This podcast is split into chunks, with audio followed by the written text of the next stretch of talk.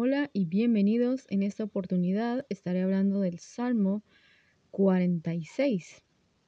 Los salmos fueron escritos como himnos para ser cantados, brindar alabanza a Dios y para ser recitados como un poema. La intención de estos es que sean repetidos una y otra vez dependiendo de la situación en la que la persona se encuentre. El Salmo 46 específicamente es un poema en el que la idea se repite para afirmar la confianza del creyente en Dios. La expresión alamot indica que este poema sería entonado por mujeres, seguramente aquellas que pertenecieran al coro que ya estaba establecido por, por el rey. Este pequeño estudio tiene como título Código 46111, viviendo sin miedo. Y es que en el Salmo 46, verso, versos del 1 al 11, encontramos, pues comenzando con el verso 1, Dios es nuestro amparo y fortaleza, nuestro pronto auxilio. Dios es nuestro amparo, también puede traducirse como esperanza, confianza o refugio, y fortaleza, nuestro baluarte.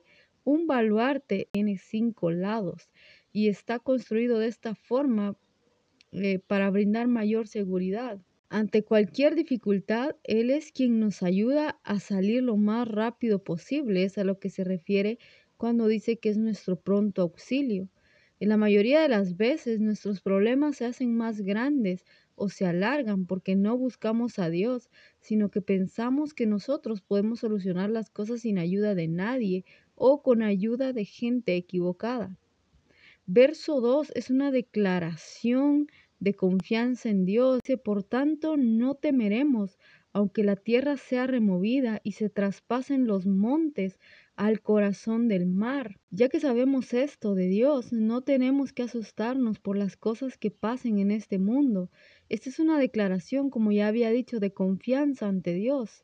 Si ustedes les si a ustedes les asusta todo lo que está pasando, Quiero decirles que ustedes tienen a un Dios que es su refugio. Ahora bien, el salmista reconoce que todos se preocupan por estas dos cosas.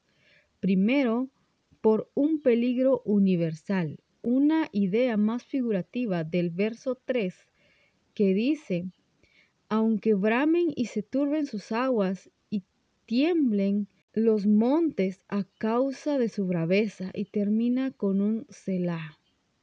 Todos estamos expuestos a los ataques de la naturaleza, temblores, terremotos, inundaciones, huracanes, erupciones de volcán, sequías, enfermedades y más.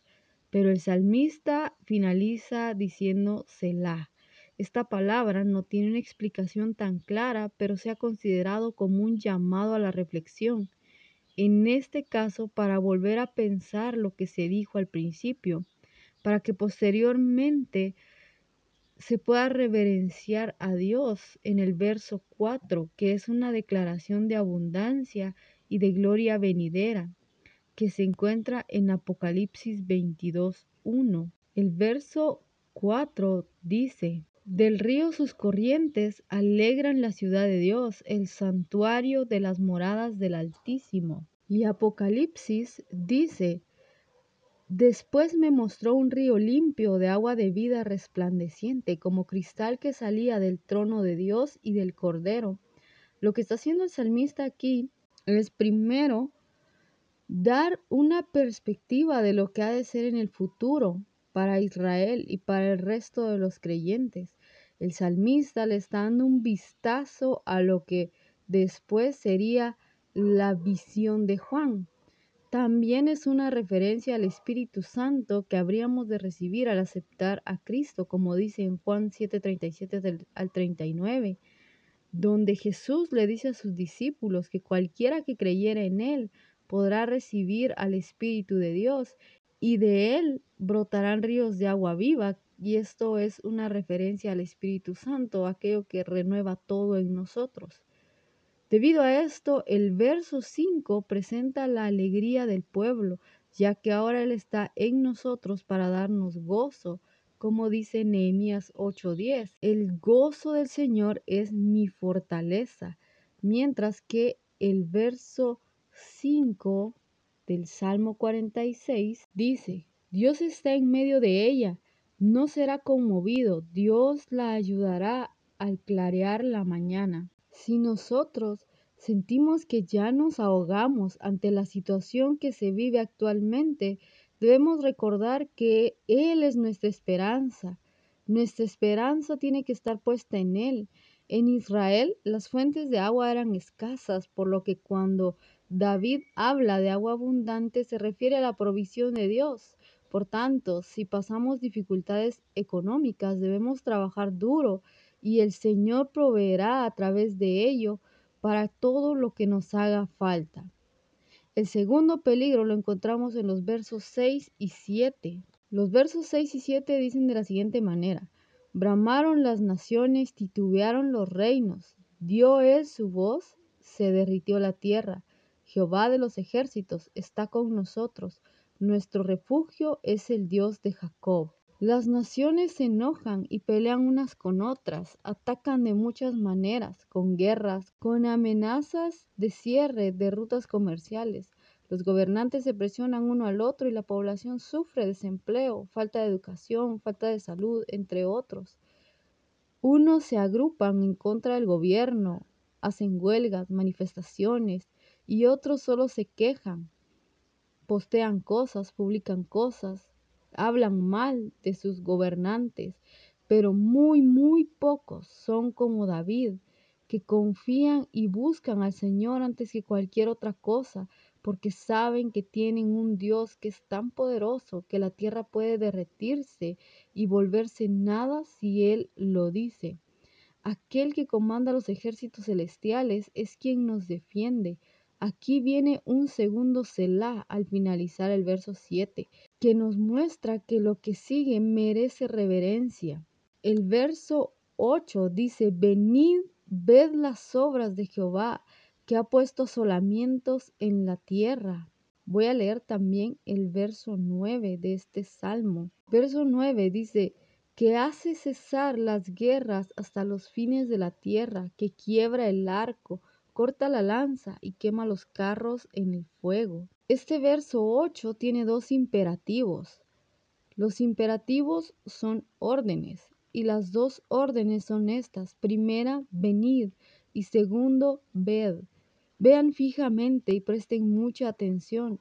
Dios le ha puesto desiertos a la tierra. Verso 9. El que termina con todo lo que nos puede atacar y hacer daño. El que le da fin a todas las guerras. Ese es nuestro Dios. En el verso 10, David presenta la victoria de Dios con otros dos imperativos. El primero dice, Estad quietos, y el segundo, y conoced que yo soy Dios, seré exaltado entre las naciones, enaltecido seré en la tierra. Estad quietos, o dicho de otra forma, tranquilícese. Ese texto usa la palabra Rafa, que quiere decir sanar o reparar.